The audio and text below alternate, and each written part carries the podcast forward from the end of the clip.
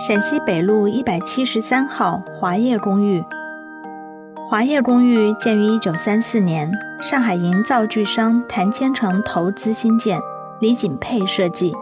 建筑形式及细部均仿西班牙式建筑风格，楼顶全部采用西班牙红瓦压顶，地下镶了一条装饰带，外墙和天棚镶嵌着玻璃砖，利用天然采光，属折中主义向现代建筑过渡时期的典型作品，是旧上海为数不多的由华人建筑师自行设计的公寓大楼。